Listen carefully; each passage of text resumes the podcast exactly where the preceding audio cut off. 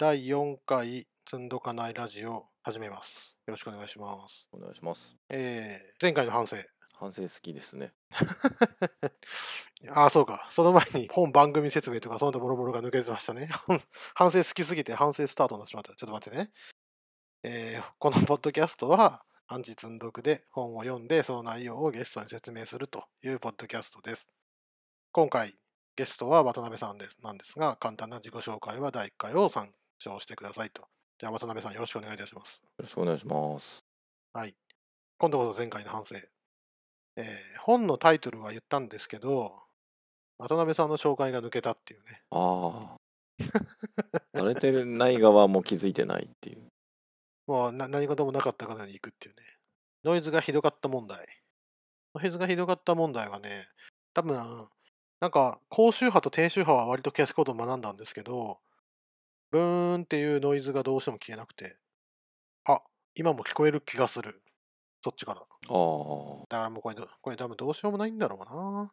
それがちょっと難しかったんですけど、前はそれがひどすぎて、なんか消そうにも消せなくてバリバリってなっちゃうところがあって、ちょっと大変だったっていう話ですね。マイクちっちゃいと、こう、口の中のニチャニチャ音とか、やっぱ聞こえちゃうんですよね。あと、スーとかハーとか、息を吸う音とか。まあまあ、それはしょうがないんでしょうけど、なんとかね、カットしてうまいこと収録、収録、そうね、データを作っていきたいと思います。まあ僕の方はまあまあ良かったんですが、やっぱり USB マイクよりもなんか、この、なんていうんだよ、普通のフォンのやつの方がいいのかなとか、やっぱいろいろ思っちゃいますね。うーんと、僕の方がね、あんまりその、いろんな道具試してみたことがないので、そうなんですよね。まあでもこうやってスカイプ上で話してる分にはすっごい十分なんで、こんなもんなんでしょうね。うん、十分な感じはしますよね。で、前回ですね、準備不足で短くなるかもしれませんって言ったじゃないですか。言いましたっけ？うん、言ったのに1時間超えちゃって、やっぱね、無音の部分をね、もっと消さないと45分とかなんない気がする。いや、なんか、あの、話削ってもらっていいですよ。そう？そういうところが面白いんじゃない？っていう気持ちもあるんですけどね。まあまあまあ。このペースだとやっぱり1年かかるんで、ちょっとやばいなと思って。あでも、序盤、2回目の時にも言いましたけど、序盤ほど言いたいことがいっぱいある感じはしますけどね。や、でも今回も、じゃあめっちゃ長いと思いますよ。そうですか？うん、いや、そんなことないかな。まあ、早く終わるといいんですけどね。あと、毎週日曜の夜やるのか、それとも、もっとがっつり2、3時間かけて収録して、分割して公開した方が楽ですかね？どっちも楽ですかね？うーん、まあ、本当は2時間とか2時間な、まあそうですね。かけた方がいいんだとは思いますけど、うんうん、じゃあやっぱ2本撮りしようかな、今度から。ななんか、ペースが分かんないっていうのもあるんで、に 2, 時間が、その、いや、計算通りに2時間やったら、情報量が倍になって2本分になるかが分からないんですよね。それはその通りですね。あの都合のいいところで切って、片方は40分、片方は10分なんでコンテンツ作る可能性がゼロでもないですからね。うん、なるほど。今今だともうなんかいっぱい喋ったね、じゃあおしまいってやれますけどね。確か慣れてると 2, 2本とか3本とかやれるのかもしれないですけど。に。毎週時間取るってのは辛くないですか？うーん、そうですね。いや、うん、まあまあ、そうそう、うん、辛い、辛いってほどではないけど、僕の方はね。なるほど。1ヶ月分取るかな？それもな。まあでもは頑張らないと終わらないからな。そうですね。まず、あの、ゴールしたいですね。うん。この前の話ですね。SQL アンチパターンとエンタープライズアプリケーションアーキテクチャパターンの AR パターンについてやらんといかんくなったからね。いや、な、なったんですね。なったんだ。そう。だからもうどんどんね、読まなきゃいけないものが増えてってる。なったのかなぜひやりましょう、やりましょう。はい。あの、もっとデータベースに詳しい人とかいたら、そちらでいたやっていただいてもいいいいですよ。ああ、確かにね。でも、やっぱ運用屋さんとアプリ屋さんと、この DevOps の世の中でさえ、まだ温度差を感じることはやっぱあるあるな。なので、そういうわけで、じゃあ早速、本編の方に行きたいと思います。はい。あ、その前にまだ大きい反省が一個残っ忘れてました。割と会話成り立ってないなって編集してて思っちゃいました。すいません。いや、違います。えっとですね、渡辺さん、僕が言ってることに対して、渡辺さんのツッコミがあって、で、俺が、ああ、そういうことねみたいなこと言うんですけど、全然そういうことじゃねえよっていうことが多いんですよ。いやのそんなそんなあんま気にならなかったですけどねいやー、僕はやっぱ最初の反省で3%ぐらいしか言え言いたいこと言えてないっていうのと同じで、いや、これはそういうことじゃないんだよって、編集しながら思いながらやってます。なんかなかなかいろんな意味で辛い作業ですね本当に恥ずかしいことが多い。うん。まあまあ、しょうがない。これが実力だからね。あの少しずつ上げていくしかないですね。はい。はい。じゃあ、今度こそ本編いきましょう。はい。項目12。さまざまな統治の違いを理解しよう。このこの統治は、等しい値と書いて統治ですね。で、Ruby っていうのは、値が同じかどうかを確認する方法で4つあって、イコールハテナっていうメソッド。これはもうドット、ドット EQUAL、ハテナ、ことね。でそれと、よく使われる、イコールイコール。で、さらに、まあ、ここまで2つは割とよく聞くんですけど、聞く、違うな、よく見るんですけど、結構あんま見ないなっていうのは、EQL、ハテナっていうメソッドもあると。これはイコールじゃなくて EQL ハテナです。さらに加えて、イコールイコールイコールっていうメソッドもあると。で、この4つがあって、これをちゃんと分かってないとハマりますよというのが、この項目12の中で、最初のイコール EQUAL ハテナから説明すると、この本曰く、これはもうメソッド名が良くないと思うと。EQUAL ハテナは何しとるかっていうと、同じオブジェクトどうかをチェックしてると。Ruby で言うと、同じオブジェクト ID を持っているかをチェックする。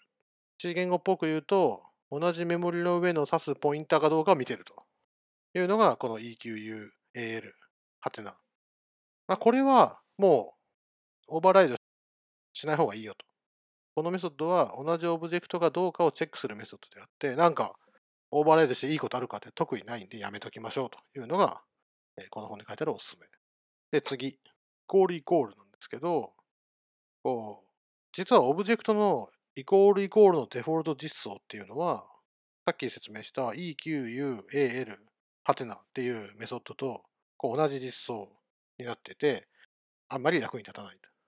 何が役に立たないかっていうと、このイコールイコールで何をしたいかっていうと、例えば文字列と文字列を比較するとか、えー数値と小数点付き、浮動小数点の数値を比較するとか、そういうことに使われる。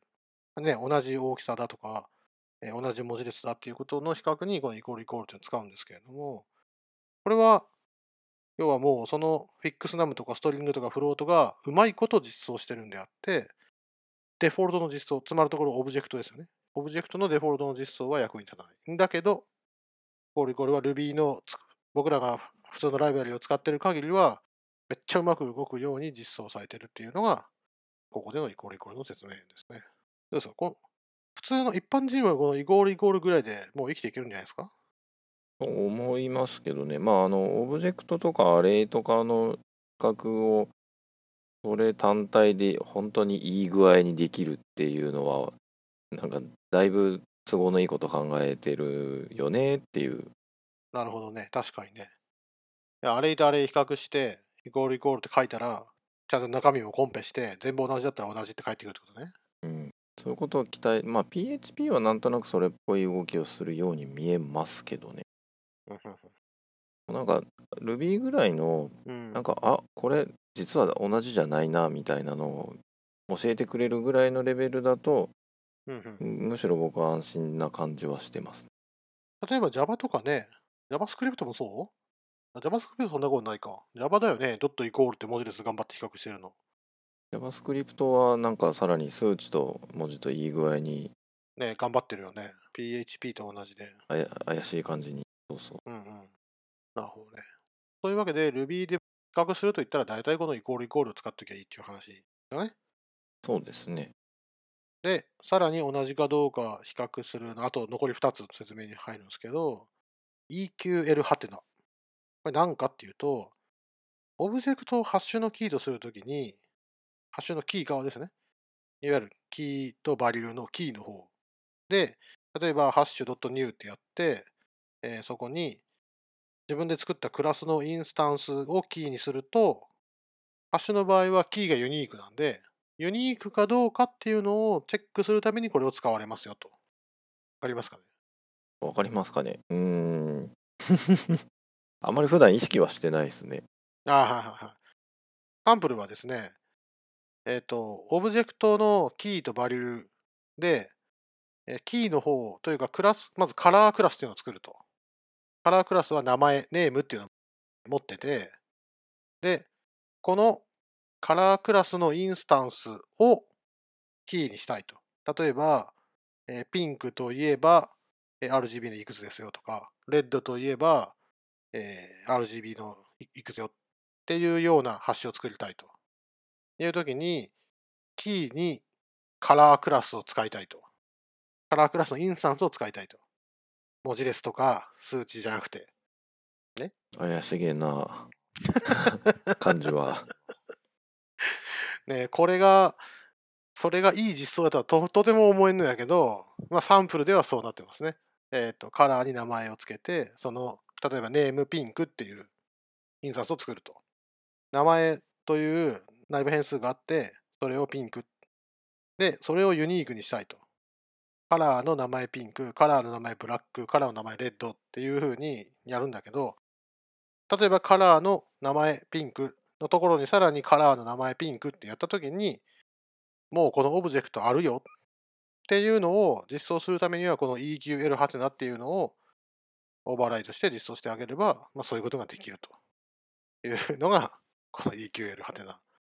これ、これいる？いるんだよな。確かね、ちょっとこの後の説明で EQL が何でいるかっていうのは確かにね、ちょっとね、出てくるんで、まあまあ、今回 EQL ってのはそういうのに使うんですよってことで一旦覚えてください。最後がイコールイコールイコール。あの、渡辺さん大好きな、大好きなんだかわかんないですけど、イコールイコールイコール。で、この本には、これはケース統治演算子であるって書いてあるんですね。ケース統治演算子。ケースというのは CASE。統治は同じ値演算子。ね。で、これは自分でイコールイコールイコールって書くことはなくて、ケース文から書くことがほとんどですよというふうになってて、まあこれもうまく動くようにうまく実装されていると。はい。で、オブジェクトによって動作が違う。まあ、つまりうまく実装されてるんで、左と右をちゃんと注意して書かないと、A イコールイコール B と B イコールイコール A っていうのは、レシーバーが A か B か逆なんで、判定ロジックが違うので注意してくださいねと。ね、でか、変わった話として、クラスメソッドにイコールイコールイコールって書いてるの知ってました？うーん、覚えてなかったっすね、もうね。僕としては何に使ってるのかいまいちピンとこないんですけど、イズアと同じ動作をすると。例えば、なんかさっき言ったカラークラスなんてったら、カラー、あクラス名のカラー、イコールイコールイコール、ほにゃららと書いたら、これはイズアと同義の動作をしますよということらしいです。これがどう役に立ってくるのかっていうのはまだわかんないです。っていうか、渡辺さん、イコールイコールイコールが好きな理由って何なんですか？なんでしょうね。あの、やっぱり、うまく動くようにっていう。ああ、なるほどね。ああえてこれを言いたいっていうのもあって、うんうん。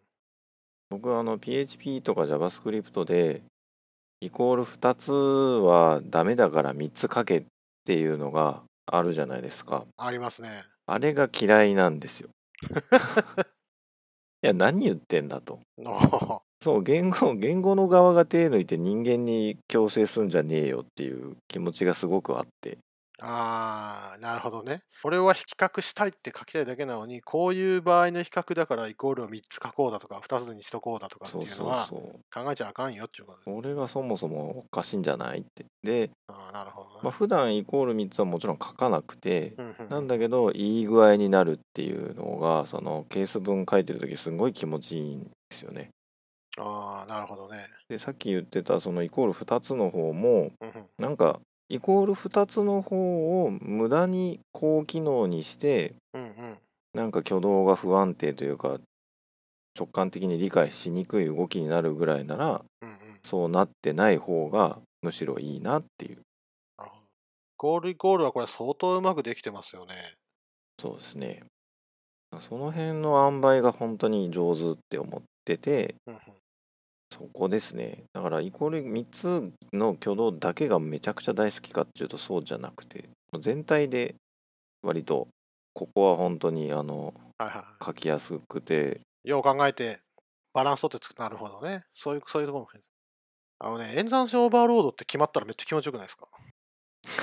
決まったらうん決まったらっていうあの表現があれなやつですね ?C プラとか、例えばベクトルを掛け合わすとか、うんよくあるのが、そういうのは本当いいなと思ってるんですよ。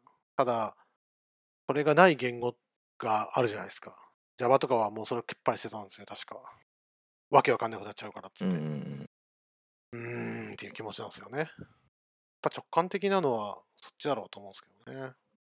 その結果としてプログラミングが複雑というか謎の動作をする、うんこの左辺と右辺がやっぱ交換法則を満たさないっていうのが本当そうで、うんメソッド、ね、ただの掛け算とか、ただの引き算演算子なのに、左と右書く順番によって動作が納得できないほど違うっていううんのは、まあやっぱ辛くてやめたんだろうなという気持ちはわからなくもない。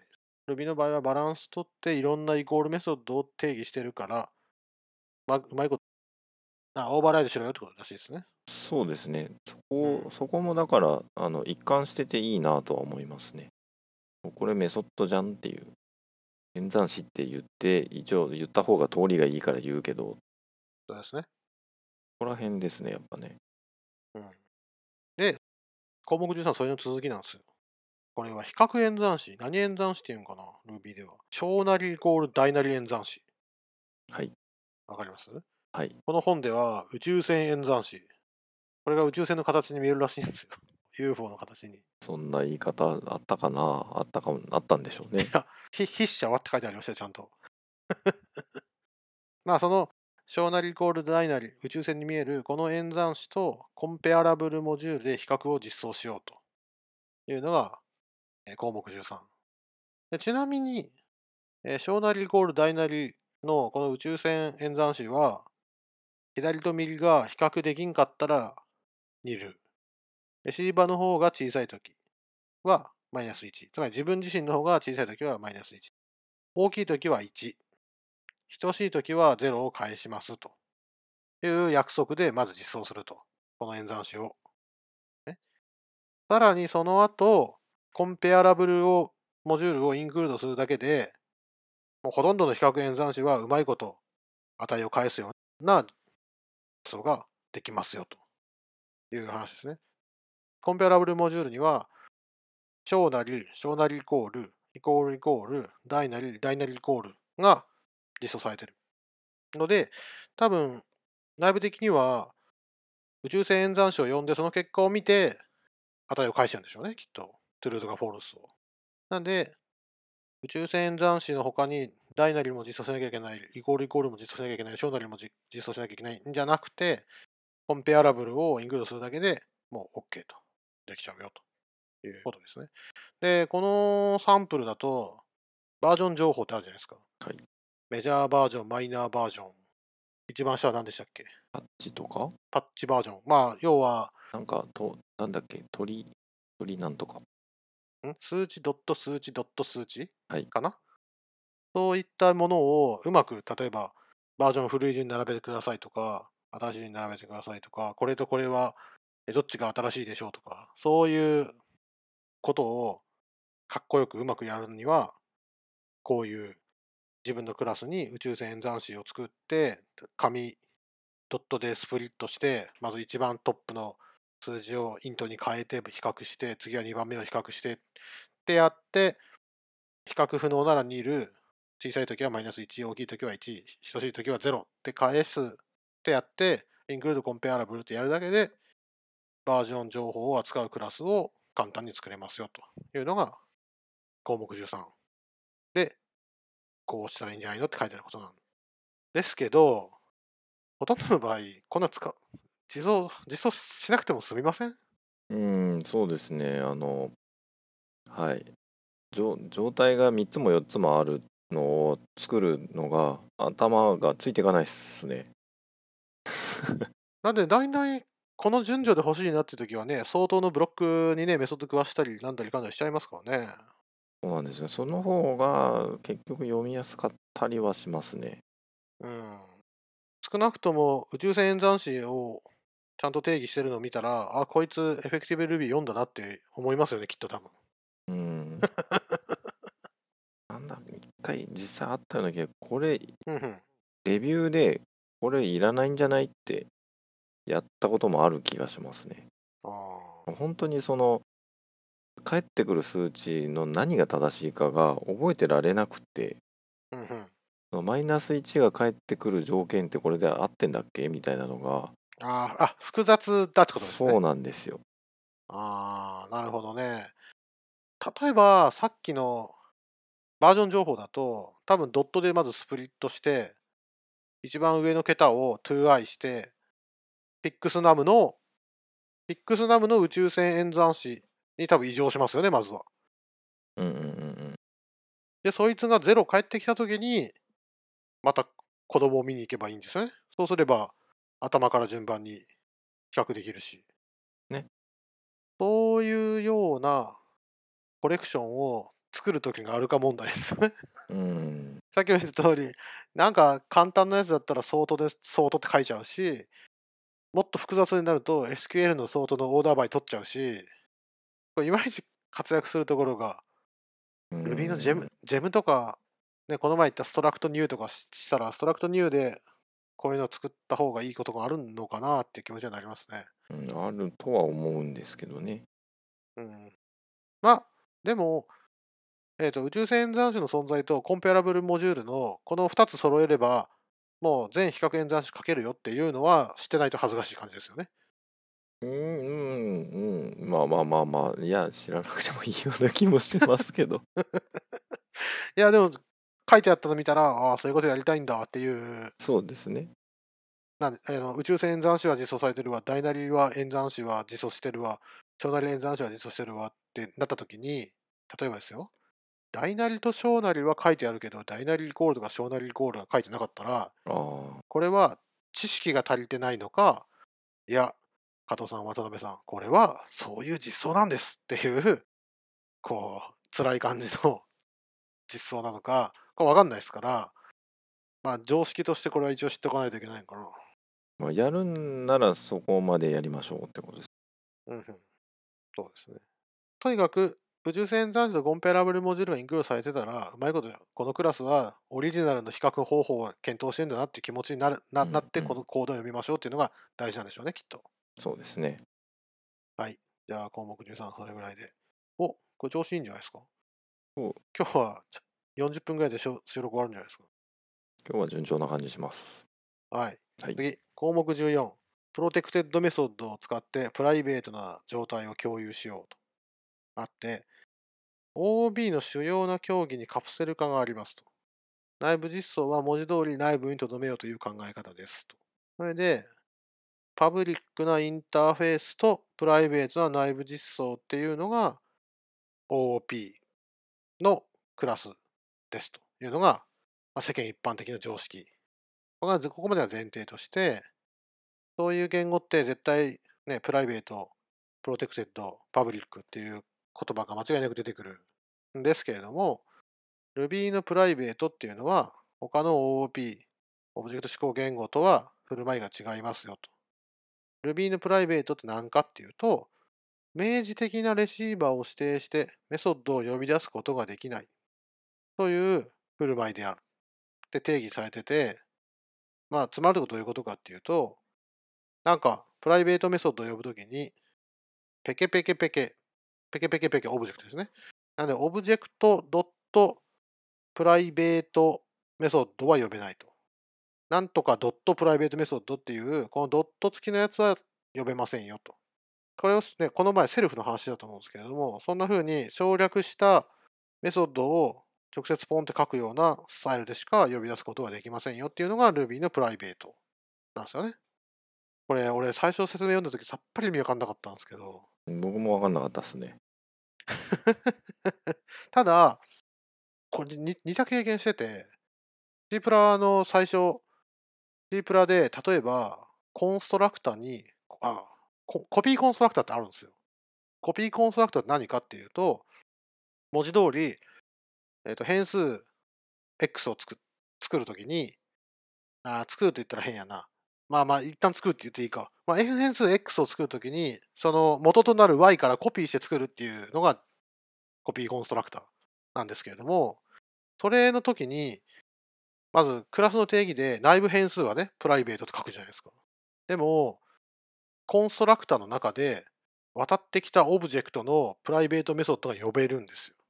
え、なんで？って思ったんですけど、それはそりゃそうで、その private とか protected っていうのは、何スコープっていうのかな、まあ、つまり実行スコープじゃなくて、普通に解釈のスコープなんで、あ、今俺クラス A の中だから自分自身の private メソッド、レシーバーがあろうがなかろうが呼べるんやわっつって読めるっていうのが、はあ、C プラの private メソッドでも自分自身がフレンドのように呼べるっていうのはそういうことやったんや。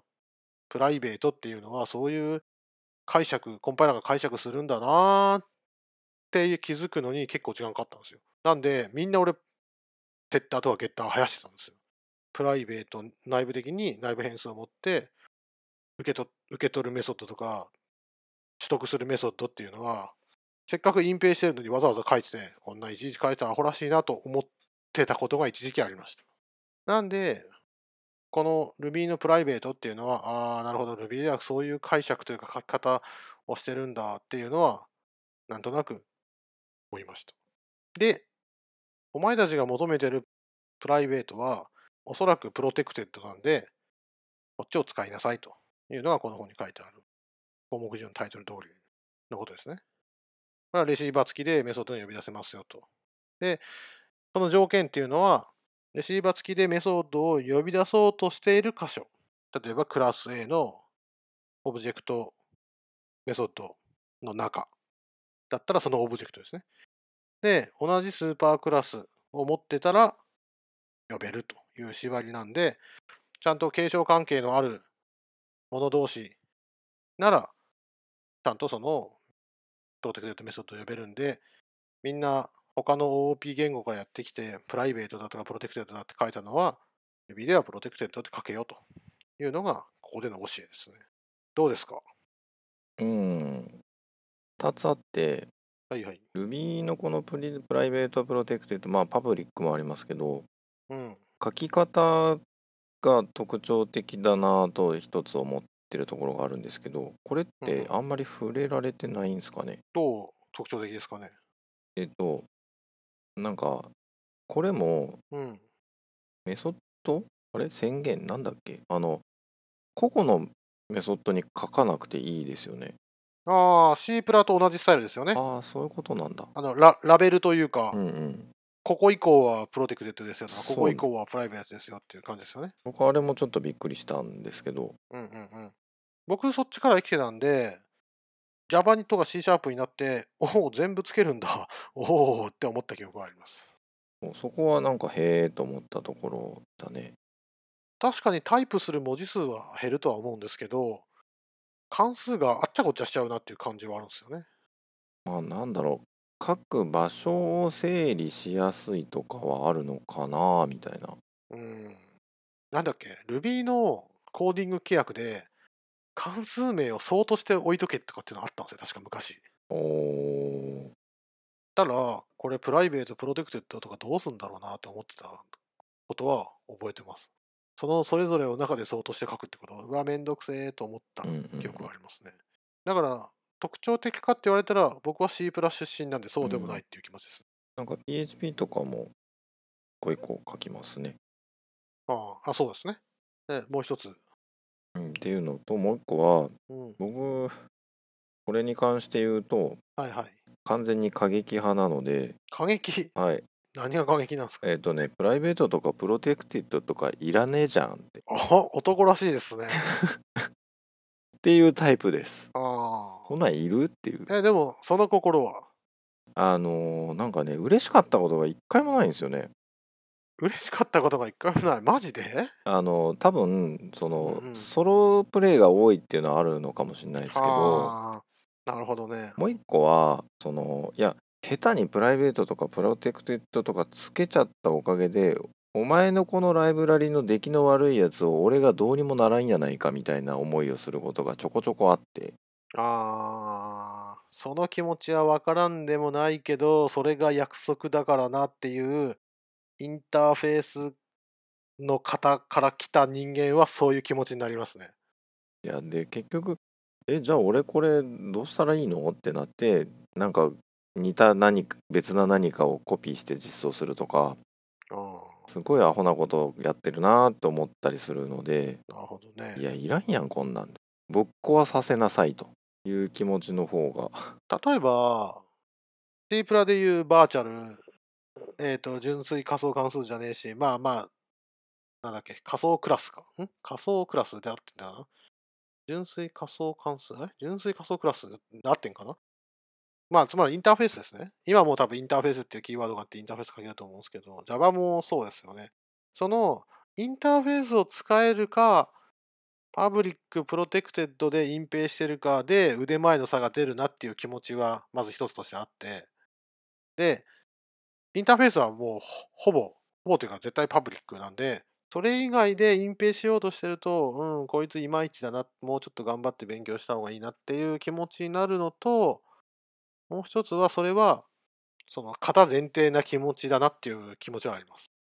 要はもう最初に約束して、このインターフェースでやろうねって約束して、それを、それで実装するっていうふうにやるのが、型のいいとこっていいとこじゃないですか。もう、これだからねって決めてやるっていうところなんだから。なんで、僕が最初 Ruby のソースコードを読んだときに、え、どのメソッドを読んでほしいかはさっぱりわからんっていうのはすっごい思ったんですよ。はいでえっ、ともう一個は続きがあってあ、どうぞどうぞ。それはなんかあの RDoc とか YARD とかはいはいはいはい、はい。あれでも書けなくはないんですよね表明することはできる機能としては全部パブリックだけど、ドキュメントには現れませんっていうメソッドは作れるのでああ、なるほどね。なんかそれぐらいでいいんじゃないのっていうああ、なるほどね。それドキュメントに現れるのはパブリックで、そうじゃないやつは考えなくてもいい。うん、注意して使えぐらいの。なるほど。いやであの本当に僕はあの Ruby はぶっ壊せるのがいいとこだってずっと本当に思ってるのでうんうんなんだこれって思うことは本当にありますね。結局そういう意味では、もう型をドキュメントだと思って生きてるわけですよ。こ僕うんみたいな人間からすると。そのこのこういう、このクラスライブラリどうやって使うんですか？あこのインターフェースを使ってくださいっていうものが出されて、はあ、なるほど、わかりましたっていう。で、その C プラとかだったら、実質ヘッダーファイル1個なんですよ。実装も書いてない、本当に関数一覧なんですよ、プーって。うん関数と型一覧か。だからもうすんげえそれ分かりやすかったんですけど、Ruby って、俺は純粋オブジェクト指向言語だみたいなことを言ってるのに、俺の知ってるオブジェクト指向言語と違いすぎて、お前、お前のライブラリのどこをどう叩けばお前はどう返事するか全然分からんないけどっていう気持ちにすっごいなってました。で、はい。それをドキュメントでカバーする世界なんかなと思ってましたし、最近 gem のページ見ると、お前が何をやりたいかヘルプを見るぐらいだったら、スペックを読めって書い大体書いてないですか？うんなんで、はあ、そういう世界か、なるほどなと思って最近は納得してます。まあそうですね何をどう使ったらいいか分かりやすいか分かりにくいかっていうのはあるとは思いますね。今、渡辺さんがおっしゃった通り、嬉しいかって言われると別に嬉しくないんですよね。プロテクテッドとかパブリックとか使い分けて、なんかいいことあったかっていうと特にない。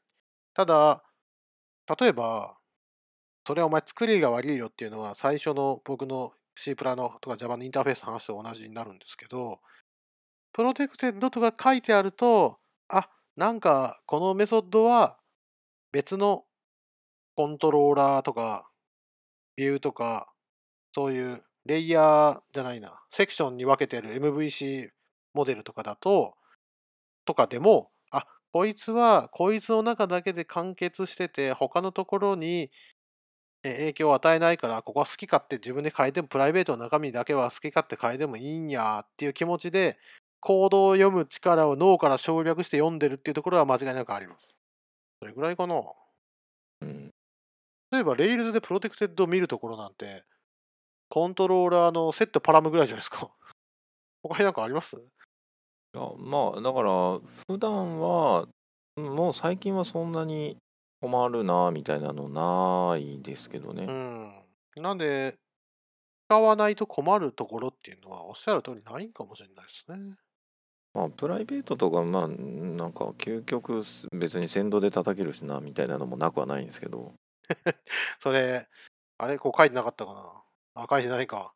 やろうと思ったらできるけど、それはもうあの別の話だからってやっぱめっちゃ書いてありました。そうそうなんかうんそう気持ちはわかるけど別に困うんそうなんですよね。かねそのテステスト書く時とかも別に全然嬉しくないしほら、和田さん、和田先生も言ってたじゃないですか。はい。パブリックメソッドだけをテストせよと。そういやなんだけどつまり、プロテクテッドを増やせば増やすほどテストの行数が減るんですよ。いやいやいやいや。い やそこなんですよね。なんかプロテコなプロテいや、ほんとそうなんですわ。うん。 protected にしたいメソッドって、大体なんていうんですか？ヘルパー的メソッドというか、うん。例えば面積を出すだったり、渡ってきた引数を2乗して返すだけの変なメソッドを作ったりするわけじゃないですか。うん。でも、面積を出すっていうロジックが正しいかどうかテストするときは、そのテスその関数だけをテストしたいんですよね。うんだけど、protected になってるから呼び出せねえ、ふざけんな、パブリックにするわってなっちゃうっていう、うんこの残念感。だから全然嬉しくないですよね。なんか気持ちはわからんではないけれども別にやらなくていいんじゃないっていう過激派です。いや、おっしゃる通りで、僕から言わせれば、 protected とかはもう全然隠蔽じゃないですよ。だってよ、思いつきで protected を切り取って、下に2行ずらして貼り付けしたら、その上の2行はパブリックに大体なりますからね。なんで、気休めかなっていう気持ちはあるけど、ちょっと、そういう気持ちになりたい ?OOP のプロテクテッド、うんうんうんプライベートっていうのはこうなんだぜっていう気持ちになりたいときには、まあ、こういうのを使うんじゃあ、 protected を使いましょうと。まあそうですね。他の OP で並んでた人はっていうことですね。はい。はい。王者はもう今日ラストですね、15。これで第2章終わりです。最後。項目15。クラス変数よりもクラスインスタンス変数を使うようにしましょうというのは、これはもうあの、第2回を思い、第2回だったっけ？延々用語説明をしてたやつがあったと思うんですけど、それをみんな思い出さなきゃいけないんですよ。はい。まず説明すると、クラス変数とは何かというと、こう各クラスのところに、アットアットっていう、アットマーク、ダブルアットマークから始まる変数を作ることができると宣言すで、それを宣言すると、それはクラスごとに持ちますよと。つまり、クラス X っていうのを作って、at at name equal value って書いたら、そのクラスは、 at at name は value っていうのを持つ。クラスが持つと。えっ、と、クラスから作ったオブジェクトが持つんじゃなくて、クラスが持つと。で、アットマークはインスタンス変数ですよと。例えば、Rails のモデルとかだったら、アットマークなんとかって書くと、メンバー変数として、メンバー変数って言葉なんだっけ？オブジェクト変数か。オブジェクト変数としてえ持つこと。あ、これインスタンス変数か。うん、今言うてましたね。うん、インスタンス変数として持つことができますよと。今のところ、クラス変数は at at、インスタンス変数は at ですよというところがまず理解の1として、at at バリアブル、クラス変数 at at、ダブル at variable は、なんと継承されてしまう。なんで、クラス X の中で at at name っていう変数を使い、その X を継承して Y を作ると。Y の at at name っていうのは、実は X の at at name と中身が同じなんで、困ると。困るというか、継承を2、3回したら、もう なんか知らんけど、みんなで共有のものを使ってて使い物にならんのやけどっていうことになるのが目に見えるっていうのがここで注意しなきゃいけないことですね。なんで、at バリアブルを使いましょうと。これはインスタンス変数ですね。いやいやいや、だからインスタンス変数じゃ困るんだよと。クラスごとに変数を持ちたいんだよっていう気持ちになるんですけれども、これは、例えば普通の、あ、インスタンスメソッドか。インスタンスメソッドを生やそうと思ったら、def メソッドって書いて、中に at variable イコールなんとかって書くと、インスタンス変数に値を代入できる。普通のオブジェクトのインスタンス変数に代入できるんですけれども、クラスメソッド。クラスメソッドを渡辺さんどうやって定義します？大体あの、 self を開くやつ。そうですよね。なので、def セルフドットメソッドって書くと、そのクラスにメソッドを生やすことができると。オブジェクトインスタンスにメソッドを生やすんじゃなくて、クラスにメソッドを生やすことができると。ん？ああ、そうか。えっと、ごめんなさいね。伝わってなかったな。クラスを何？小なり2個重ねて、 self を開く。ここから selfですよってやあのパターンですね。そうですね。うんうんうん、どっちかっていうと、そっちの方を好んで買いますね。ああ、なるほどね。まあ、その方がブロック的に書けるというか、ここからここまではそれですよって書きやすいですそね。うですね。そんな感じです。要はそのクラスメソッドを生やして、クラスメソッドの中のアットバリアブルを使いましょうと。うんうんうんうん。そうすると、クラスのインスタンスのアットマークが使われるんで、オブジェクトのアットマークじゃなくて、クラスのインスタンスのアットマークが使われるんで、ちゃんと使えますよと。クラスの、だから、継承されることもないし、それぞれできますよと。どうですか？大丈夫ですか？わかりにくいっすよね。これ分かりにくいんですよ。ちなみに僕、これ、ルボコップにすっげえ言われました。確か、Redis で接続状態を常に持っとこうと思ったんですよ。うんうん。一回接続したら、それをキャッシュで持ってようと。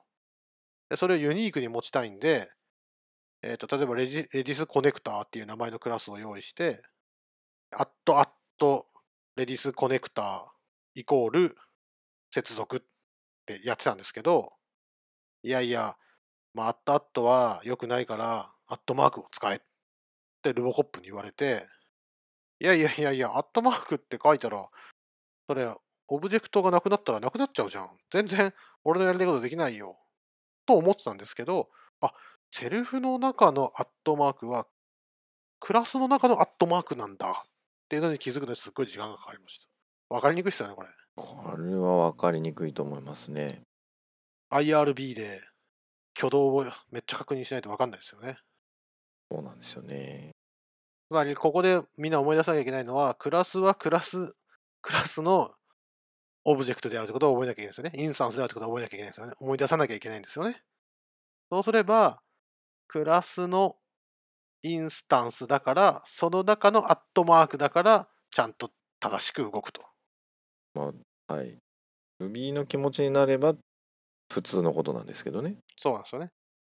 なので、def メソッドエンドの中で書く at variable と def self メソッドの中に書く at variable は、その at variable はどこに格納されてるんかっていうのが頭の中に入ってるようにならないと使いこなせないとは思うんだけど、まあ、何にせよ at at は使うってなった時点でだいぶ負けてるんで、at variable でなんとかなるように考えましょうっていうのが、まあ、今回のこの章の締めかなっていう感じですかね。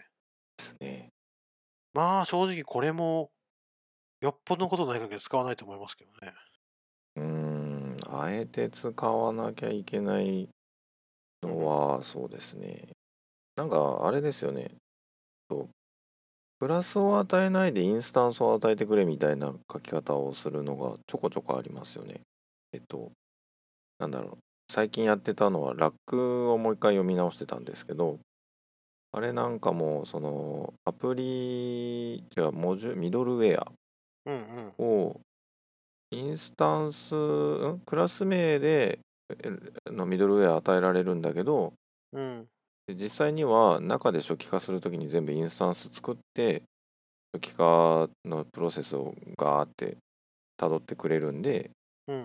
普通にインスタンス変数として書いてるんだけど、うんうん。あの自分で手で入してるわけじゃないのでうん。知らん間に増えたりとかがないっていう感じなのかなみたいななんかその辺をでうまいことやろうとしてるところはちょこちょこ見る気がします。まあ、やっぱ実質完全にメタプロルビーを読み込んで、やり込んで、頭の中にそれがないとできないっていうところなんですよね、これ。なんかこういう仕様をこう分かってなくても動く方動く分かりやすく動かせる方の書き方に寄せていくみたいなうん、感じに、そうなんでしょうね。うん、だと思いますわ。はいで、大体これやりたいのはシングルトンパターンなんですよ。つまり、この世界において、このプロセスの世界において、唯一のなんとかを作りたいと。はい。いう時に、クラス一つにつき1変数絶対あって、なかったら作る。あったらそれを返してやればいいよなっていう気持ちになって、Java とかだと、スタティックなんとか、スタティック、まあ、ポインター参照か？忘れたな。まあ、スタティックで、クラスができのインスタンスがなくてもアクセスできるところにちゃんと作って、それ経由でインスタンスを得ろよっていうメソッドをパブリックで生やす時に絶対使うのは、スタティックなパブリックで、スタティックな唯一の変数なんで、Ruby ってそれで、それってどれなんて言って調べたら、大体行き着くのが at at variable なんで、あ、これでええんやってやると、さっき言った継承とかで変になっちゃうから、まあ、下げた方がいいよっていうのが、この章のヘルプですね。そうなんですよ。で、この、アットアットバリアブルのアクセスとか、僕、Ruby のコロンコロンとドットの違いがすごい分かんなかったんですよ。わかります？コロンコロンとドットの違い。コロンコロンでもメソッド呼ぼうと思えば読めるのか呼べますね呼べるっけ？コロンコロンですよね。だ名前をスペース、要はネームスペースを解決するのはコロンコロン。はいで、ドットっていうのはメソッド呼び出しですよと。コロンコロンは定義された定数をこううまいことを解決するための演算子なんで、はいまあ、割と何でもできると。で割と何でもできると思ってコロンコロンってやると、オブジェクトじゃなくて定数だからクラスとかを返すじゃないですか。だからクラスメソッドなのか、インスタンスメソッドなのか分かんなくて、すぐそんなメソッドありませんエラーを起こすと。っていうので、いまいちピンとこなかったんですけど、まあ今はだいぶ理解が進んだんで、分からなくもない。やらかすことはたまにあるけど、まあ大体はできるっていう感じですかね。このコロンコロンとドットとかが分かってないと、アットバリアブルのありかとか、デフメソッドのありかとか、この辺がうまく分かんなくて、なんか、どうでもいいところで、俺自分で作ったメソッド読めんのやけどっていう状況にはまり込んでしまうってあるかなとは思いますね。まあそうですねスタティックがないんでねうん、そうなんですよね。PHP だと多分スタティックにしたやつをコロンコロンで呼ぶみたいな感じになりますね。ほとんどの言語ではそうなると思いますよ。結局ね、データベースの接続とか、 Redis の接続とか、接続文字列とか、なんか固定的な文字列とか、絶対これで定義しちゃうんで、絶対避けては通れないものまあ大体これかなって感じです。まあこんなとこですかね。1時間喋りましたね。どうだはい。というわけで、これでクラスオブジェクトモジュールを終えて、Ruby に体を鳴らし終えました。どうですか？